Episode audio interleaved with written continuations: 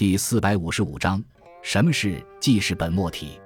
记事本末体是一种以历史事件为纲的史书体例，首创于南宋元书的《通鉴记事本末》。《通鉴记事本末》就是将《资治通鉴》中分年记载的一个体系的事迹集中在一起，自成一个单元，以显事情的本末。